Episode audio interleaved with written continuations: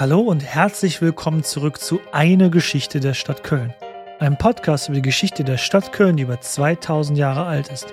Doch bevor sie zu dem wurde, was sie heute ist, hat diese alte Stadt am Rhein eine bunte und reiche Vergangenheit hinter sich. Sie kann daher wie eine Art Mikrokosmos der europäischen Geschichte betrachtet werden. Hier könnt ihr der Stadt beim Wachsen zuhören.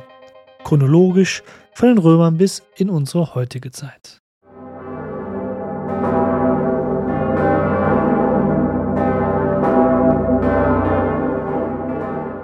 Wie besser eine Folge starten als mit einer der so vielen Sagen über Köln?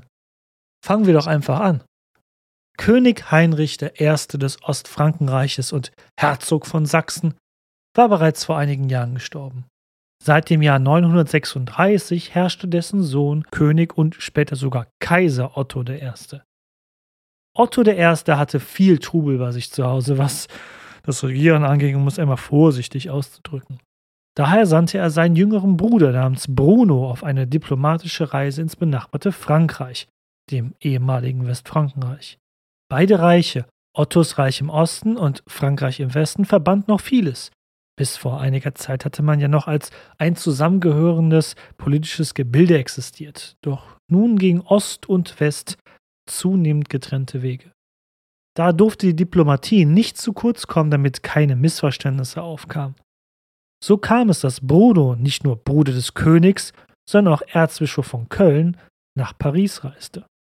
In der Metropole an der Seine angekommen, war der Empfang für Bruno und seine Delegation aber leider nicht so, wie man sich das als diplomatische Gäste wünschte. Man war unfreundlich zu den Besuchern aus dem Osten. Die Unterkunft riss einem hochrangigen Staatskass jetzt auch nicht so wirklich vom Hocker. Aber sei es drum, Bruno entschied, böse Miene zum guten Spiel zu machen. Am nächsten Tag war eigentlich verabredet gewesen, dass Bruno in einer Kirche in Paris einen Gottesdienst feiern dürfte, für sich und seine Reisegruppe. Auch gute Christen sollten ihre Gottesdienste auf Auslandsreisen nicht missen. Doch als Bruno die Kirche betrat, war bereits ein anderer Gottesdienst mit französischen Priestern im vollen Gange. Als Bruno ebenfalls zum Altar schritt, um zumindest noch beim Rest des Gottesdienstes mitmachen zu können, versperrte man ihnen den Weg. Ganz der Diplomat ließ es Bruno aber nicht zu mir klarkommen und ging, ließ aber beim Verlassen der Kirche wissen, dass alle hochrangigen Bürgerinnen und Bürger der Stadt zu einem Festmahl eingeladen sind. Selbst die Aussicht auf ein leckeres und vor allem ja auch kostenloses Essen ließ die Herzen der Pariser Adligen jedoch nicht erweichen. Sie ordneten an, dass dem Erzbischof aus Köln und all seinen Dienern kein Brennholz zu verkaufen sei. So würde dann das geplante Festmahl wohl ins Wasser fallen müssen, und Brunos diplomatische Mission wäre wohl komplett gescheitert.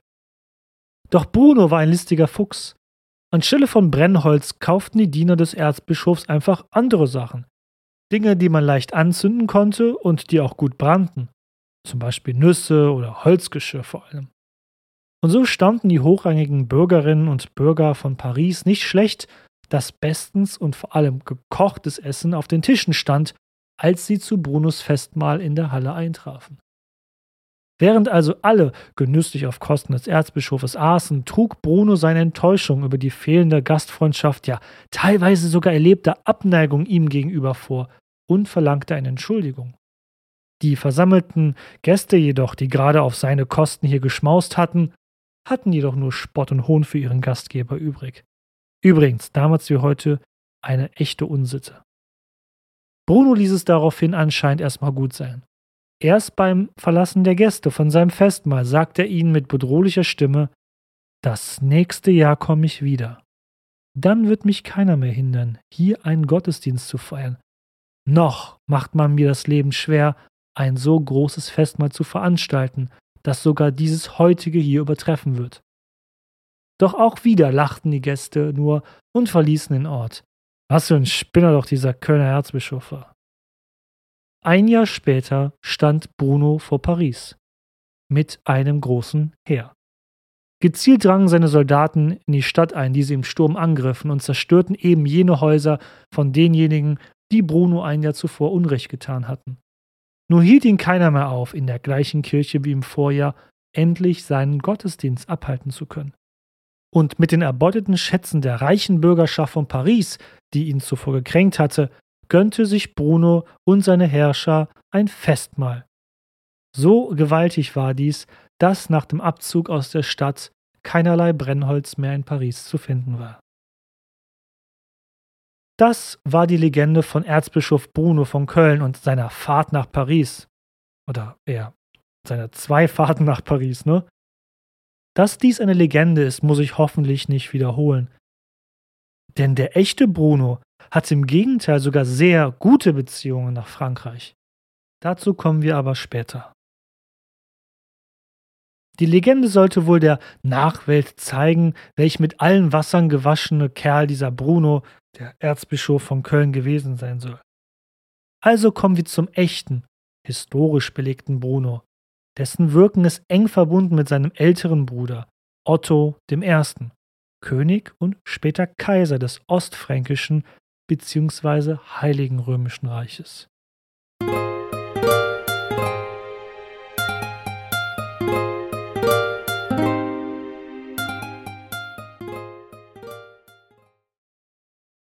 Mit Bruno findet die Entwicklung der Kölner Erzbischöfe als geistliches und weltliches Oberhaupt der Stadt ihren Höhepunkt. Ab hier bestand kein Zweifel mehr, wer hier der oberste Herr in der Stadt am Rhein war. Diese nahezu allumfassende Herrschaft der Kölner Erzbischöfe sollte für fast 300 Jahre andauern, bis es den Kölnerinnen und Kölnern zu viel werden sollte. Aber dazu kommen wir dann auch irgendwann. All das Erzbischof von Köln zu sein, aber auch Oberhaupt der Stadt Köln, verdankte Bruno seinem Bruder Otto, dem König des Ostfrankenreiches. Da könnte man natürlich schnell meinen, oh, was für eine Vetternwirtschaft. Ja, das stimmt. In dem Fall ist dies absolut gegeben, aber Otto kann man diese Praxis eigentlich nicht ganz vorwerfen. Nicht, dass er es nicht sogar erst probiert hätte. Das hat er wirklich. Aber er hatte echt Pech mit seiner Familie oder er hat auch selber vielleicht nicht ganz so klug äh, Familienpolitik betrieben. Aber bevor ihr wieder Angst habt, dass ich wieder stundenlang in Reichsgeschichte abdrifte, kürze ich hier absolut radikal ab und erzähle euch alles in drei Minuten radikal gekürzt. Otto scheiterte zuerst damit, wie einst sein Vater Heinrich, auf freundschaftlicher Basis das Reich zu verwalten. Mehrere Aufstände der Herzöge in seinem Reich musste er in den ersten Herrschaftsjahren zwischen 936 und 941 bekämpfen und auch später darüber hinaus. Wichtige Posten der Macht am Hofe, aber auch in den Herzogtümern vergab er daher nach der Niederschlagung der Rebellion erst an seine Verwandten und seine Sippe. Aber auch das ging völlig in die Hose. Dass vielleicht noch sein Schwiegersohn und der damalige Herzog von Lothringen, Konrad der Rote, rebellierte. Okay, wir alle kennen Schwiegersöhne und wie kompliziert sie sind. Auch dass Ottos jüngerer Bruder Heinrich, nicht zu verwechseln mit dessen Vater Heinrich, den Otto zuvor zum Herzog von Bayern gemacht hatte, nachdem Heinrich schon auf dem Posten als Herzog von Lothringen zuvor versagt hatte, sich auch gegen ihn verschwor, geschenkt. Er war wohl sauer, dass er nicht an Ottos Stadt König geworden war. Denn dass die Königswürde nach dem Tod von Heinrich, also dem Vater Heinrich, nur an einen einzigen Erben gehen würde, das war noch lange nicht der Fall gewesen. Im Gegenteil, Heinrich I., der Herzog von Sachsen, hatte das ja selbst eingeführt, dass nicht mehr die karolingische und auch bisher fränkische Praxis der Reichsteilung gemacht wurde, sondern er hatte einen Erben bestimmt. Übrigens war auch Otto nicht der älteste Sohn von Heinrich, sondern nur, ja, Jedenfalls gab es den Bruder Tankmar, der war älter, aber lassen wir das, wir wollen uns nicht mit Reichsgeschichte zu sehr beschäftigen. Egal. Aber auch der jüngere Bruder Heinrich, der auch einst Herzog von Lothringen war durch Ottos Gnaden, hatte gegen seinen älteren Bruder rebelliert. Und auch jener Eberhard, der in der letzten Folge unseres Podcasts für Ottos Vater Heinrich die wichtigste Stütze des Reiches gewesen war als Herzog von Franken, verriet Otto ebenfalls. Aber jetzt kommt es. Nicht nur das. Selbst Ottos ältester Sohn Liudolf verbündete sich mit den Feinden seines eigenen Papas, eben weil er einen anderen Sohn auserkoren hatte, nämlich einen Sohn, der auch Otto hieß und dessen Erbe würde auch Otto heißen. Aber lassen wir das. Wie konnte das sein? Warum hatten so viele gegen Otto rebelliert? Und warum beförderte das Brunos Karriere als späteren Erzbischof von Köln? Nun, Otto sah sich nicht wie einst sein Vater, König Heinrich I., als bloßer Primus inter pares, also als Erster untergleichen. Otto hatte mit seiner Krönung in der Pfalzkapelle Karls des Großen in Aachen ein deutliches Statement gesetzt. Hier saß kein Herzog auf Sachsen auf dem Thron, der sich irgendwo am Ende der Welt in Fritzlar in der Pfalz krönen ließ, wie einst eben Ottos Vater, sondern nein, hier war er, Otto, der auferstandene Karl der Große, Update 2.0. Die Herzöge aus Schwaben, Bayern, Franken, Lothringen hatten sich aber die letzten Jahrzehnte eigentlich daran gewöhnt, dass ihre eigene Autonomie innerhalb des Reichsverbandes immer größer werden würde. Als nächsten Schritt hatten sie, die Herzöge, eigentlich gehofft, endlich ihre Herzogtitel innerhalb der Familie vererben zu können und nicht, dass, wie es bisher üblich war, ein Herzogtum nach dem Tod wieder neu vom König vergeben wurde. Da kam ein dahergelaufener Herzog der Sachsen namens Otto, der sich als Karl der Große 2.0 sah und wie die Zentralmacht des Königstums stärken wollte, nicht gerade recht. Doch Otto I. oder auch später bekannt als Otto der Große hätte sicherlich nicht diesen doch ruhmreichen Beinamen erhalten, wenn er gescheitert wäre. Er besiegte nicht nur die Rivalen in seinem Reich, unter den Herzögen beispielsweise, sondern auch seine störrischen Familienmitglieder. Auch außenpolitisch konnte Otto Erfolge feiern.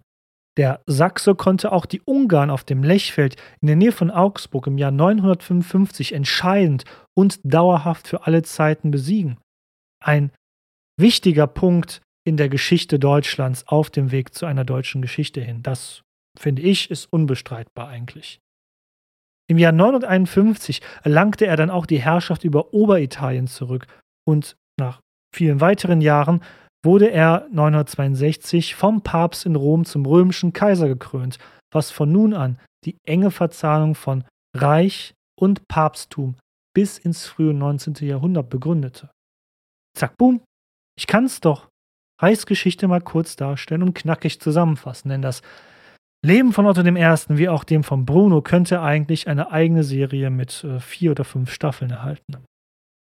Wer jetzt ein bisschen meinem Zahlengewirr zugehört hat. Krönung zum ostfränkischen König im Jahr 936, Sieg über die Ungarn 955, Kaiserkrönung in Rom 962 merkt eine Sache deutlich. Otto war ziemlich lange Herrscher des Ostfrankenreiches. Und zwar 37 Jahre. Das war eine enorm lange Zeit. Nicht nur, dass es für die niedrige Lebenserwartung des Mittelalters etwas Besonderes war, auch wenn man die Konflikte und man würde heutzutage Herausforderungen sagen sah, denen sich Otto gegenüberstand, ist das echt bemerkenswert. Wie oft war er nur durch scheinbares Glück oder vielleicht göttliche Fügung in seinen Augen dem Tod entronnen in vielen Schlachten und Komplotten. Daher trifft der Beiname der Große durchaus auf ihn zu, gemessen an den Standards seiner Zeit, die von einem Herrscher wie ihn erwartet wurde.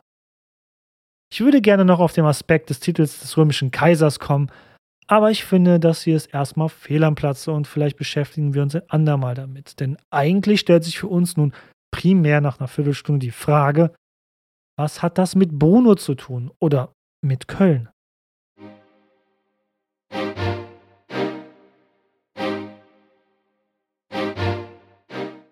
Im Laufe der Geschichte der Stadt Köln hatten öfters schon bedeutende Herrscher einen örtlichen besten Kumpel gehabt, der ihnen hier am Rhein half. Kaiser Augustus hatte Agrippa gehabt, dann Dagobert Kunibert und Karl der Große hatte Erzbischof Hildebold. Und auch Otto hatte einen besten Kumpel, seinen jüngeren Bruder Bruno. Und das ist ja auch eigentlich verwunderlich, denn Ottos Familie war ja, vorsichtig ausgedrückt, nicht gerade eine große Hilfe gewesen. Stichwort rebellischer Sohn Liodolf und rebellischer Bruder Heinrich. Bruno war jedoch die absolute Ausnahme. Egal wie ernst die Lage war, und glaubt mir, Ottos Herrschaft stand öfters auf Messerschneide, Bruno ließ nie einen Zweifel daran, wem seine Loyalität gehörte. Kommen wir zum Lebenslauf von Bruno. Bruno wurde im Jahr 925 geboren als Sohn von König Heinrich, dem Herzog der Sachsen, den wir in der letzten Folge beleuchtet hatten. Damit war er natürlich der jüngere Bruder von Otto I. Mit wenig Aussichten auf den Thron wird der junge Bruno bereits mit fünf Jahren in die Obhut des Bischofs Balderich von Utrecht gegeben. Dass er ausgerechnet dorthin geschickt wurde, sollte nicht verwundern. Erst einige Jahre zuvor war ja, wir haben es in der letzten Folge behandelt, Lothringen von Ottos und Bruns Vater zurückerobert worden. Das Bistum Utrecht war Teil der Kölner Kirchenprovinz und damit Teil Lothringens. Auf diese Weise wollte man wohl die Beziehungen zwischen Königshof und den lothringischen Adligen vertiefen. In Utrecht, eine Stadt in den heutigen Niederlanden, wurde Bruno für eine hohe geistliche Tätigkeit ausgebildet. Natürlich nicht ohne Hintergedanken. Bruno sollte nicht bloß ein bescheidener und einfacher Dorfpfarrer in einem Dorf werden. Nein, hier lernte Bruno alles. Lesen, Schreiben, Latein, Poesie und auch das Lesen von antiken Schriften. Schon unter Karl dem Großen, ihr erinnert euch vielleicht noch daran, waren hohe Geistliche am Kaiserhof tätig. Unser erster Erzbischof Hildebold als Leiter der Hofkanzlei Karls des Großen ist hierbei natürlich ein gutes Beispiel. Und dann stellt euch das mal vor. Wird Bruno mit nur 15 Jahren im Jahr 940 durch seinen nun königlichen, fast doppelt so alten Bruder Otto zum Reichskanzler ernannt, also zum Leiter der Hofkanzlei. Das sagt natürlich einiges aus. Erstens muss Otto seinem deutlich jüngeren Bruder enorm vertraut haben, vor allem dieses Jahr der Ernennung im Jahr 940 war ja wirklich die Kacke noch am Dampfen. Ne? Zweitens muss Bruno bereits in dieser Zeit als äußerst kompetent gegolten haben. Und drittens, und ja, wer war denn noch übrig nach all den Rebellionen und Aufständen gegen Otto I. unter den Herzögen und der restlichen Familie, der den Job hätte machen können? An Ottos Seite diente Bruno in den folgenden 13 Jahren immer loyal, aber auch vor allem gewitzt, ideenreich und effizient. In allen Konflikten, die anstanden. Und das waren wirklich nicht wenige, noch minder gefährliche. Ohne Bruno hätte Otto wohl kaum überlebt. Otto der Große wäre halt nur ein Otto gewesen. Dazu kam, dass Bruno trotz seiner Herkunft für seine bescheidene Lebensart bekannt war. Zumindest steht das so in den Quellen. Am Königshof hatte Bruno beste Voraussetzungen, sich mit allen Mächtigen im Reich zu vernetzen mit den bedeutendsten Gelehrten der damaligen Zeit in Europa sich auszutauschen und natürlich auch das Spiel der Macht zu verstehen. So lernte er von einem anderen Bischof Griechisch. In einigen Folgen werden wir lernen, warum das nützlich war. Bruno galt als wahre Leseratte. Er ließ immer eine Kiste voller Bücher mit sich schleppen. Wenn man bedenkt, wie wertvoll und auch selten Bücher waren zu jener Zeit, ist dies äußerst bemerkenswert. Und so ließ König Otto seinen jüngeren Bruder Bruno an einem neuen Herrschaftssystem teilhaben, das er eigentlich genau deshalb entworfen hatte, da er sich eben auf viele weltliche Herrscher wie Herzöge, Grafen und auch eigene Familie nicht, sich nicht mehr verlassen konnte. Denkt mal nach. Wer könnte noch übrig sein, wenn Familie wie auch weltliche Adlige nicht mehr verlässlich waren in den Augen Ottos? Richtig, die Kirche mit ihren Bischöfen. Dieses neue System wird in der historischen Forschung gerne und liebevoll Reichskirchensystem bzw. Reichskirchenpolitik genannt. Wobei der Begriff unter Historikerinnen und Historikern nicht ganz unumstritten ist. Denn laut den Kritikern wäre weder dieses System genauestens in historischen Quellen beschrieben, noch wäre dieses System, wenn es das denn überhaupt gegeben habe, in dieser Zeit des 10. Jahrhunderts schon so ausgeprägt gewesen wie auch später vielleicht. Ach, Historiografie ist toll, oder? Ich möchte daher hier einen Mittelweg wählen. Klar, es gab kein klar erkennbares und ausgefeiltes Programm oder System dahinter, aber es ist eben in meinen Augen nicht von der Hand zu weisen, wie das Reich und die Kirche unter Dynastie Ottos die gemeinsame Zusammenarbeit intensivierte wie noch nie zuvor. Aber nun erstmal zum Begriff selbst. Was steckt hinter dem Reichskirchensystem? Nun ganz einfach gesagt, Äbte von Klöstern, Bischöfe in ihren Bistümern, Erzbischöfe in ihren Erzbistümern wurden nun ganz offiziell Teil der Herrschaftssicherung des Königs. Sie wurden neben ihren bisherigen geistigen Aufgaben wie Gottesdienste abhalten, Bistümer managen und Bibeln kopieren, mit weltlichen Aufgaben, Pflichten, aber auch Rechten betreut oder wie man auch sagt, belehnt. Ganz wie auch der bisherige Adel. also mit Steuereintreibung, Gerichtsbarkeit und auch mit der Aufrechterhaltung und Bereitstellung von militärischen Aufgeboten. Das Mittelalter kannte keine Berufsarmeen, zumindest in dieser Zeit nicht. Ich glaube, Frankreich war so um 1440 das erste Land, das erste Reich im Mittelalter, im europäischen christlichen Mittelalter, was eine Berufsarmee wieder aufstellte. Ein König musste aber in dieser Zeit des 10. Jahrhunderts sich immer darauf verlassen, dass die von ihm abhängigen Adligen unter ihm, wie Herzöge, Fürsten, Grafen etc., im Kriegsfall ihm, also dem König, ihre eigenen Kontingente von Aufgeboten wenigstens zum Teil zur Verfügung stellten. Und genau diese Aufgabe übernahmen jetzt auch geistliche Würdenträger. Bischöfe regierten nun als Fürsten des Reiches, also einige von ihnen, in ihren belehnten Territorien und sie zogen auch mitsamt Rüstung zu Pferde in den Krieg für den König beziehungsweise auch später für den Kaiser. Und selten zogen sie dann auch selbst oft in den Krieg für ihre ganz eigenen Interessen.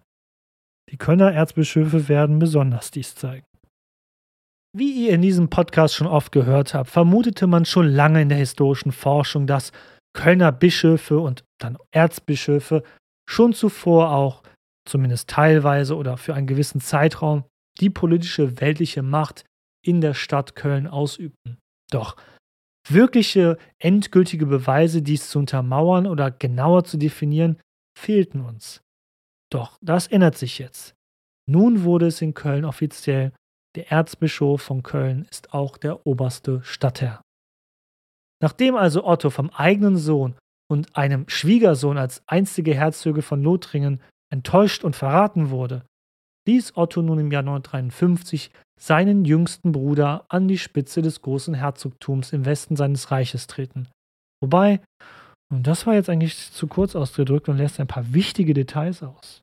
Bruno war im Auftrag seines Königs und Bruders Otto zuvor im Jahr 953 selbst persönlich gegen den illoyalen Schwiegersohn Ottos namens Konrad der Rote zu Felde gezogen und hatte ihm militärisch Lothringen abgenommen und die dortigen Adeligen dazu gebracht, seinem Bruder, also Otto, dem König, die Treue zu schwören. Bedenkt, dass das Herzogtum Lothringen noch 100 Jahre zuvor einst ein eigenes Königreich war, deren Herrscher meist Lothar hießen. Deshalb auch Lothringen, ne? Dieses Herzogtum Lothringen ging noch hier in der Mitte des 10. Jahrhunderts, Bruno wird es später ändern, aber zu Brunos Machtantritt ging dieses Herzogtum noch von Friesland an der Nordseeküste in einem breiten Streifen nach Süden entlang des Rheins, der Mosel und der Maas entlang, mitsamt den alten Römerstädtern Köln und Trier, Straßburg, bis nach Basel in der heutigen Schweiz hinunter. Würde man also heutzutage das Herzogtum Lothringen wieder beleben, man hätte, glaube ich, eines der reichsten Länder Europas geschaffen mit dem Rheinland, den Benelux-Staaten und Teile Frankreichs und der Schweiz. Wer hier erfolgreich regierte, der hatte wahrhaft eine machtvolle Position im Ostfrankenreich. Und Bruno war äußerst gewieft und meisterte diese Aufgabe, dieses große und komplexe Gebilde zusammenzuhalten mit Bravour. Bruno wurde somit das prominenteste Beispiel von Ottos sogenannten Reichskirchensystem. Der Prototyp, um es mal so auszudrücken. Denn Bruno wurde im Jahr 953 nicht nur Herzog von Lothringen, sondern auch gleichzeitig der Erzbischof von Köln. Offiziell wurde natürlich Bruno zum Erzbischof von Köln durch die Wahlmänner des Erzbistums gewählt. Wer genau dieses Wahlgremium jedoch war und wer dort Mitglied war, das, wie gesagt, wissen wir für diese Zeit nicht. Wahrscheinlich waren es hohe Geistliche und vielleicht ja sogar einige Adlige aus der Region, die hierbei an der Wahlversammlung teilnahmen. In den Quellen ist meistens in dieser Zeit bei Bischofswahlen immer die Rede von Volk und Klerus, ohne dass genau gesagt wurde, wer das denn überhaupt war. Unbestritten ist jedoch, dass der große Bruder Otto zuvor alles tat, damit sein jüngerer Bruder auf diesem Bischofsstuhl gewählt wurde. Denn vor der Erzbischofswahl im Mai des gleichen Jahres 953 war Otto selbst den König gewesen und hatte wohl alles für seinen kleinen Bro geregelt, wenn ihr versteht, was ich meine. Tja, das Mittelalter war eben weit entfernt von einem Konzept, das man Trennung zwischen Kirche und Staat nennt. Im Gegenteil, man sah beides quasi als Einheit.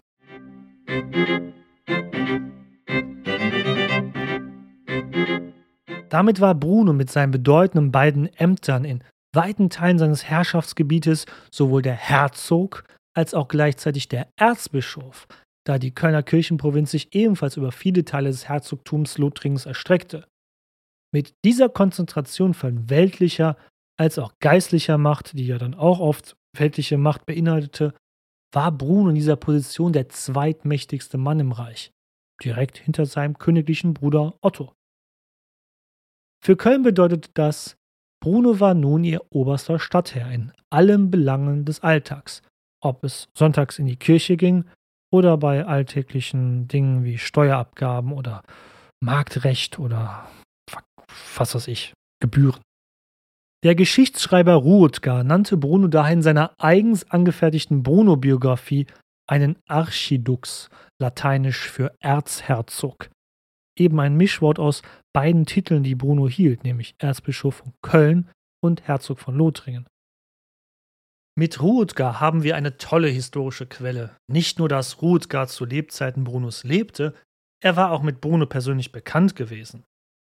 Natürlich ist hier die Frage, wie wahrheitsgemäß Ruotgar, der erst zwei Jahre nach Brunos Tod die Biografie veröffentlichte, hier berichtete.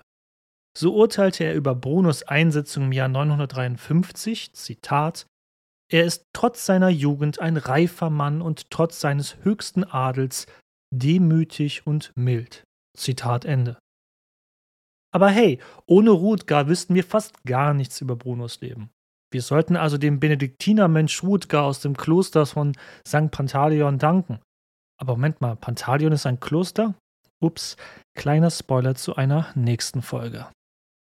Übrigens sei nur angemerkt, ich weiß bis heute nicht, sagt man Pantaleon oder Pantaleon? Ich, eigentlich müsste ich ja wissen, weil es meine Taufkirche ist, aber sei es drum. Und trotz dieser Machtanhäufung dachte Bono nicht ein einziges Mal daran, seinem Bruder gefährlich oder gar untreu zu werden.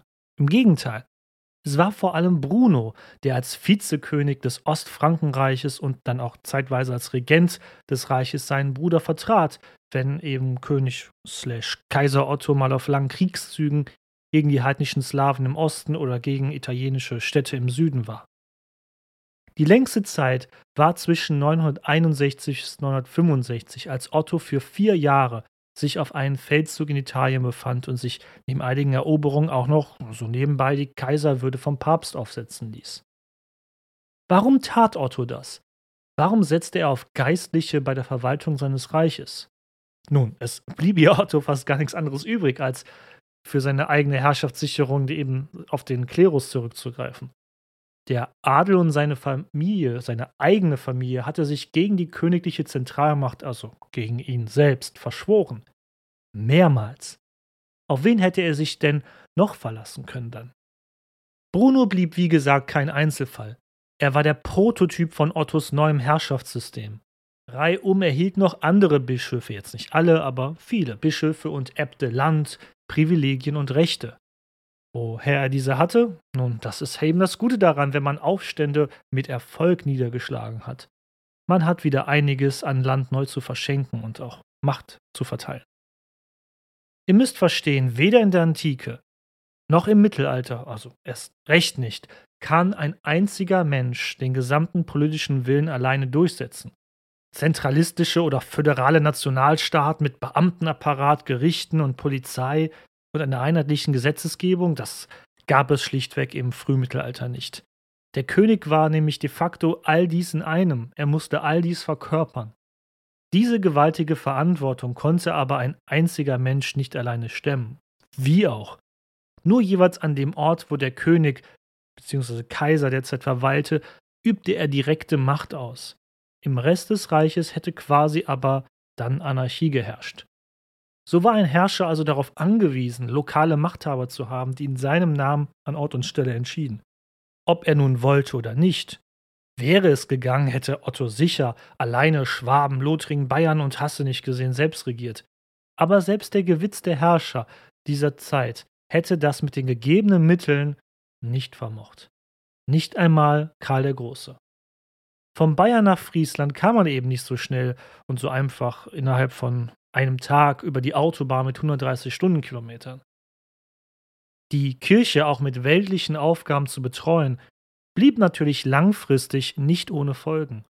wenn Priester, Äbte und Bischöfe weltliche Aufgaben erledigen mussten, wo blieb dann die Zeit für die geistlichen Ämter oder auch die eben geistige Trennung zu weltlichen Dingen, die ja eigentlich Grundvoraussetzungen früher gewesen sind, um Priester zu werden? Dies würde somit später Tür und Tor öffnen für Korruption, Unmoral und den eigentlich illegalen Ämterverkauf und Verkauf von geistlichen Posten, da diese ja nur mit weltlichen Privilegien einhergingen. Und Köln sollte ein besonderes Beispiel dafür werden, wie sehr es den Menschen hier zunehmend schon bald auf den Senkel gehen würde. Doch zu Ottos und Brunos Zeit überwiegten noch die Vorteile dieses Reichskirchensystems. Einer dieser Vorteile war, dass Bischöfe oder Äbte nichts an Amt und Würden an ihre eigenen Nachkommen vererben konnten, denn inzwischen hatte sich der Zölibat weitestgehend durchgesetzt. Ist es eigentlich der oder das Zölibat? Ich glaube, es ist der Zölibat. Wenn nicht, motzt mich einfach an. Wer also Bischof wurde, verzichtete auf Ehe und Kinder und wusste, dass er nichts zu vererben hatte. Die Frage ist natürlich auch, wie sollte man ein Bistum an jemanden vererben? Das war ja eigentlich schon aus theologischer Sicht unlogisch.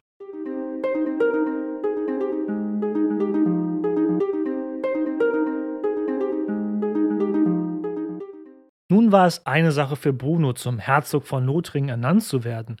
Er trat damit als gebürtiger Sachs in ein Gebiet als neuer Herrscher auf, was einst mit sammlokalem Adel ziemlich selbstbewusst zwischen West- und Ostfrankenreich gewechselt hatte, sowie zeitweilig ja auch unabhängig gewesen war oder teilautonom. Und vor allem mit Brunos Vorgängern als Herzog von Lothringen, die ja alle gegen Otto rebelliert hatten, war dies doch ein sehr schwieriges Pflaster anfangs. Doch Bruno war, und ich weiß, ein Historiker soll nicht historische Persönlichkeiten loben, eine Art administratives und militärisches Wunderkind. Er schafft es tatsächlich, die einst so widerspenstigen lothringischen Adligen hinter sich zu vereinen. Später würde er auch das Herzogtum teilen in ein Nieder- und Oberlothringen, damit hier eben nicht mehr, nachdem er, der treue Herzog, verstorben war, nicht ein neuer Konfliktpunkt entstehen könnte mit einem nicht so loyalen Herzog gegenüber dem König. Geschickt führte Bruno seine Herrschaftspolitik in einer Art und Weise aus in seinem Herzogtum und seinem Erzbistum, dass sein großer Bruder König Otto selbst einiges von dieser Praxis bald kopieren sollte. Als Herzog nutzte Erzbischof Bruno die Chance, die sich bot, um besetzte Bistümer, die auch außerhalb der Kölner Kirchenprovinz lagen, mit seinen Kölner Parteigängern. So geschehen in Metz, Thun und Verdun, die ja eigentlich dem Erzbistum Trier unterstanden. Als Herzog von Lothringen jedoch setzte sich aber hierbei Bruno durch, der für sich das Recht der Einsetzung von Bischöfen für sich beanspruchte. Dies tat dann auch später der König bzw. Kaiser des Heiligen Römischen Reiches Ostfrankenreiches, was später in den berühmten Investiturstreit münden sollte zwischen Kaiser und Papst.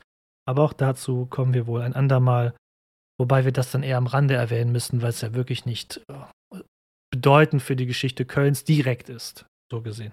Nur indirekt. Alle dort eingesetzten Geistlichen, also diesen Bistümern Metz, Toul und Verdun, hatten bei Bruno in der Lehre gearbeitet, sozusagen.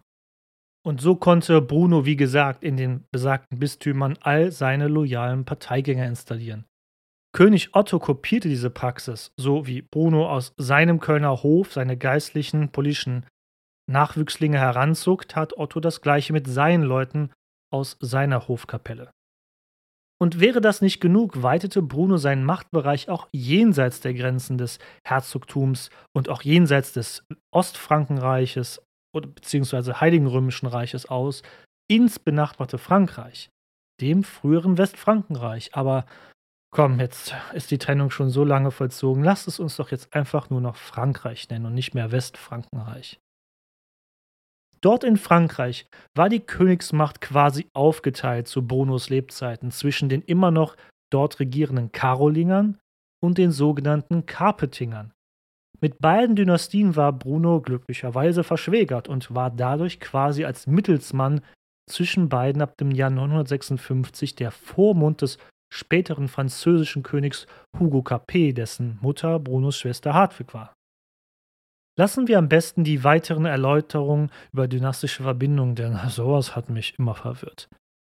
Die direkte Nachbarschaft zu Frankreich im Westen von Brunos Herrschaftsgebiet macht es nur allzu logisch, dass Bruno oft dorthin reiste, um im Namen seines Bruders Diplomatie zu betreiben. Also der Part über die Legende über Bruno vom Anfang dieser Folge ist wahr. Nicht wenige Zeitzeugen kritisierten diese Entwicklung. Doch da Bruno laut den historischen Quellen trotz aller weltlichen Aufgaben als Herzog ebenso als frommer Mann sein Bischofsamt mit Bravour ausübte, wurde die Kritik nie bedrohlich für ihn. Als hoher Geistlicher förderte Bruno auch die geistliche Bildung. Der Erzbischof von Köln förderte vor allem die Klosterschulen, die Bildungseinrichtungen des Frühmittelalters. Universitäten sind zwar auch eine mittelalterliche Erfindung, aber diese kommen erst viel später in Erscheinung. In diesen Klosterschulen wurden neben Theologie auch Latein, Rhetorik und auch das Kopieren und damit auch Bewahrung von antiken Schriften gelehrt. Brunos erfolgreiche Administration in Köln galt als vorbildhaft und prägte in seiner Entwicklung das gesamte Heilige Römische Reich. Sein Bischofssitz in Köln machte die Stadt zum intellektuellen Zentrum des Reiches für die gegebene Zeit. Viele namhafte spätere Bischöfe lernten hier.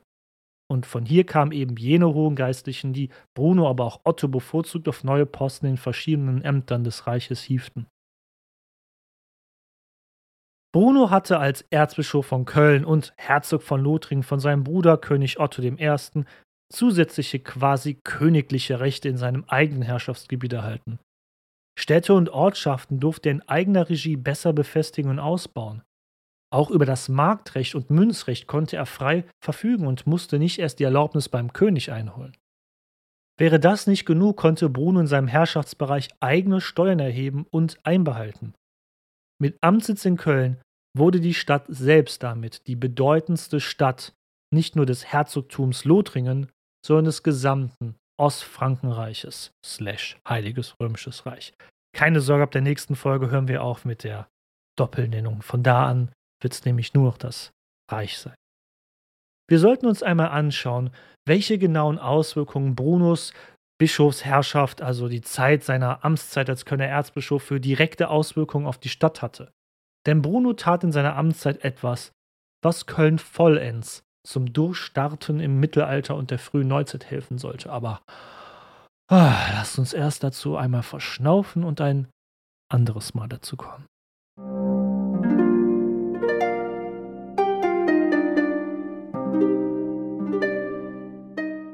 Wir werden auf Bruno zurückkommen. Ihr seht, es gibt noch so viel zu erzählen über ihn. Vor allem eben welche maßgeblichen Einflüsse er auf die Stadt bis heute hat. Denn all das hier Gesagte war eher auf Brunos Biografie und auch Wirken als Reichsfürst und Herzog von Lothringen konzentriert. Doch ich fand die Person Bruno so interessant, dass ich diese Folge machte. Es ist die Voraussetzung, viele Entwicklungen in der Stadt in seinen Jahren als Erzbischof zu verstehen. Dem werden wir uns aber nicht beim nächsten Mal widmen. Denn für die nächste Folge habe ich etwas anderes vor. Heutige Historikerinnen und Historiker mögen eigentlich keine festen Epochengrenzen mehr so wirklich, denn keine Epoche endet schlagartig. Doch mit der Übernahme der Königsherrschaft durch die Sachsen im Ostfrankenreich bildet sich langfristig etwas heraus. Etwas Neues. Der Schatten von Karl dem Großen war auch nach fast 200 Jahren immer noch präsent, aber hier entstand etwas eben Neues. So sehr sich die ostfränkischen Herzöge untereinander oder auch mit dem König direkt stritten, das Reich an sich mit einem König an der Spitze stellte eigentlich niemand in Frage. Man hatte nur was, wenn dann persönlich gegen die Person was gehabt, aber nicht gegen das Reich oder das Amt des Königs an sich. Und wenn Sachsen, Lothringer, Franken, Bayern und Schwaben trotz aller Unterschiede und Streitereien nach außen hin geschlossen auftraten, wie eben gegen die Slawen oder gegen die Ungarn auf dem Lechfeld, dann sorgte dies eben mittelfristig für eine Art identitätsstiftende Entwicklung hin zu dem mittelalterlichen Gebilde, was bis in die frühe Neuzeit, bis Napoleon als heiliges römisches Reich existieren sollte. Daher sorry für die lange Herleitung. Ziehen wir doch an diesem Punkt mal einen Strich. Die fränkische Zeit Kölns ist vorbei. Sie ging vergleichsweise nahtlos in die Herrschaft der sächsischen Liudolfinger oder auch besser bekannt als Ottonen über. Das sage ich jetzt so, weil es doch quasi stimmt. Denn kein Karolinger, nicht mal ein Franke, regiert mehr auf dem Königsstuhl des Reiches und auch in Köln nicht mehr. Und fast zeitgleich übernimmt der Erzbischof von Köln nun auch endgültig die politische und weltliche Macht über die Stadt. Von jetzt an regiert auch eben kein fränkischer Bischof oder Graf die Stadt mehr. Also, wo, wenn nicht hier, ist ein Epochenabschnitt sinnvoll für Köln? Daher freue ich beim nächsten Mal auf eine Rückschau auf das fränkische Köln. Eine Rückschau auf gut 500 Jahre, das ist übrigens fast die gleiche Zeitspanne wie die römische Ära. Von den Jahren 450 bis ca. 950. Hier können wir langwierige Entwicklungen noch einmal beleuchten, die Köln betrafen. Solch langfristige Entwicklungen sind meist schwer darstellbar, wenn der Podcast einem weitestgehend engen chronologischen Schema folgt. Und natürlich werden wir nicht nur nach hinten schauen, was war, wir werden auch schauen, was werden wird. Ich freue mich also darauf, wenn wir in der nächsten Folge eine Retrospektive auf das fränkische Köln werfen werden. Kommen wir also zum Unterstütze deinen Lieblingspodcast über die Geschichte Kölns teil.